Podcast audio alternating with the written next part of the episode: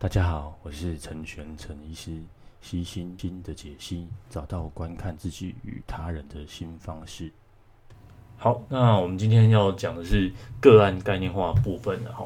那其实个案概念化就是大概就是认知行为治疗第一次的时候，那治疗师针对你做一个评估，然后那为什么要做评估？因为其实每个人的状况不一样，第一个譬如诊断不一样，比如忧郁症跟跟这个焦虑症的，哎，他其实该做的。准备啊，或者是整个议题的会谈的过程，其实会做的事情是不一样的。那再举例来说，就是呃，再就是，譬如说，即便是忧郁症好，年轻人跟老年人，那要做的也不一样。好，那刚得到忧郁症啊，或者是说已经好一阵子了，那想要控制症状的，哦，那这个东状况也都会不一样。那因此，在第一次的这个这个认知行为治疗之前呢，那治疗师就会做一个个案概念化的动作。那其实我们上好几个礼拜之前，我们都有讨论过整个认知行为治疗的起源啊，那整个运用的操作的方式啊，吼，那因为大家都很陌生，大家都不知道这个心理治疗该怎么进行。如果你没有经验的话，那今天呢，我们就来说说看，吼，在第一次做心理治疗的时候会发生什么事情，吼，那其实不用怕，没有发生什么事情，就是治疗师做针对你的问题，吼，还有你的期许、期待，然后希望经过这个治疗之后。那有怎么样的一个比较哦，比较不一样的地方哦，就是整个会发生什么事情然后，那再来就是说比较常，像譬如说刚刚讲到一些症状好，那其实是在一些比较轻微的这个忧郁症，那其实你可以不用吃药，你可以做认知行为治疗，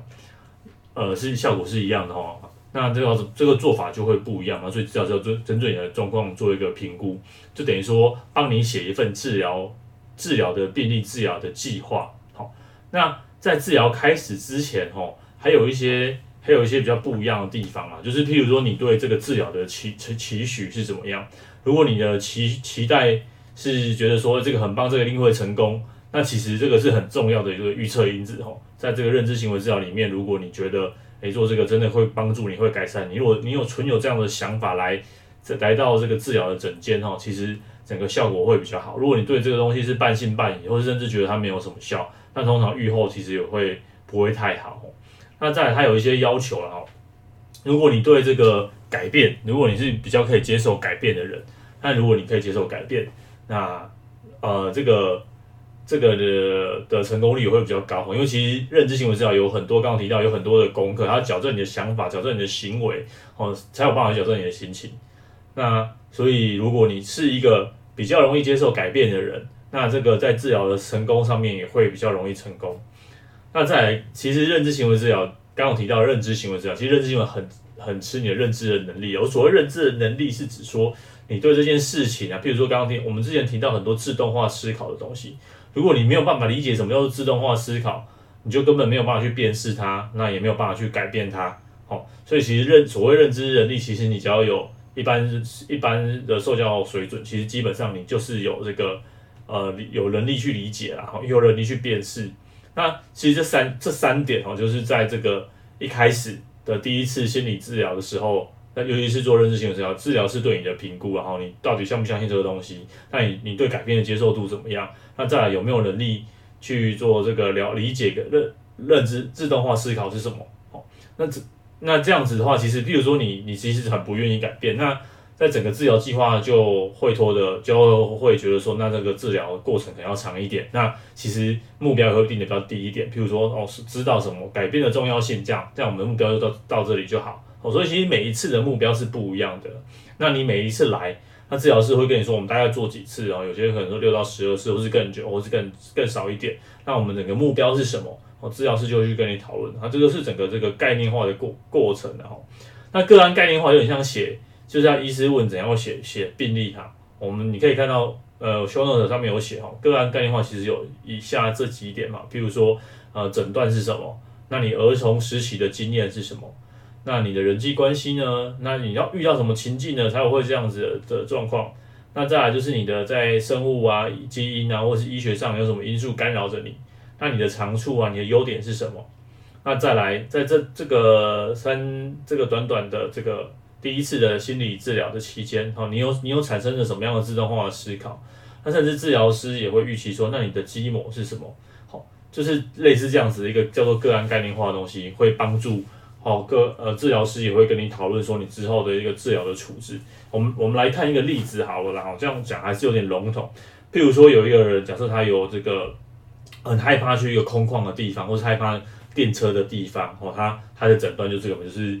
呃，就是可能有恐慌症之类的，哦，突然呃很恐慌，或者突然很恐慌，不知道什么原因，哈。那好，我们再看这他的诊断嘛，他有恐慌症。那儿童时期有什么经验呢？他他可能是提，他可能儿童时期的经验可能是妈妈阿嬷生病了啊，然后阿嬷可能在他年轻的时候去世啊，然后再来就是，比如说哥哥有心脏病啊，那家族的人其实也蛮多人都有先天性的心脏病啊，那妈妈从小就就会跟他说，哦，你要你要你要避免人多的地方啊，你坐火车的时候要小心啊。那我妈妈可能也是一个爸爸妈妈或许因为这个姐姐的关系呀，哦，然后他也是一个。比较容易紧张的人哦，那他们小时候就会告诉说，一些世界上是很危险啊，我们家的呃状况体力不好啊，吼，你要一点点不舒服，要赶快跟老师反映啊，诸如此。他成长背景可能是这一些哦，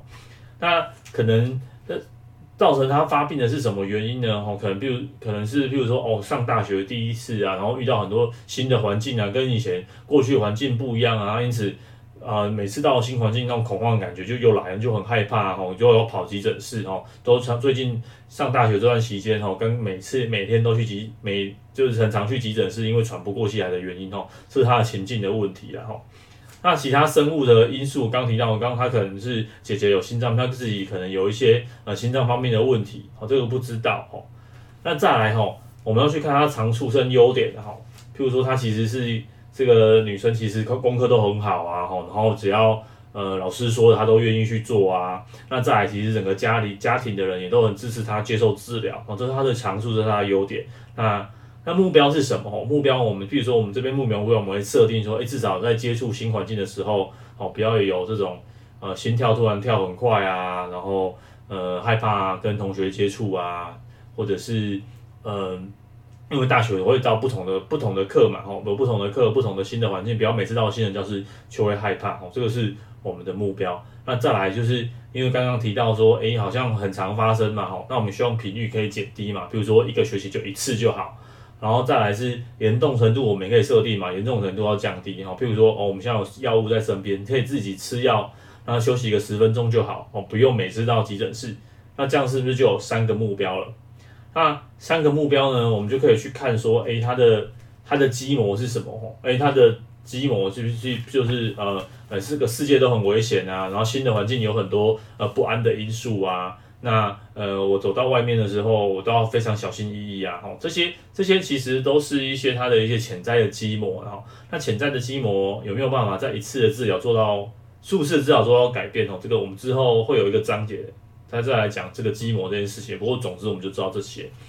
那再就是说，它的自动化思考是什么？其实我们刚刚有都有提到了嘛，吼。譬如说到这个人多的新的教室，那自动化思考可能会出现说，哦，我会我会很丢脸，那我我等一下又要昏倒了，那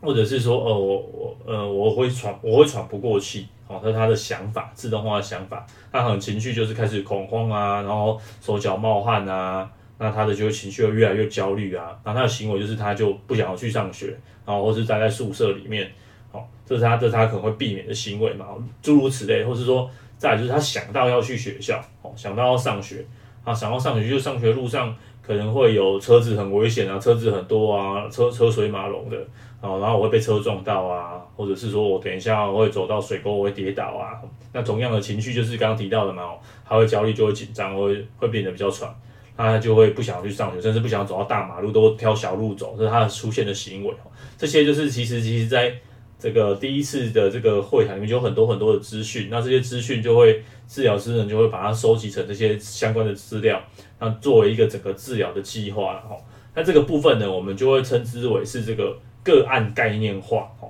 这个是因为我们之前前几次都讲到认知行为的整个。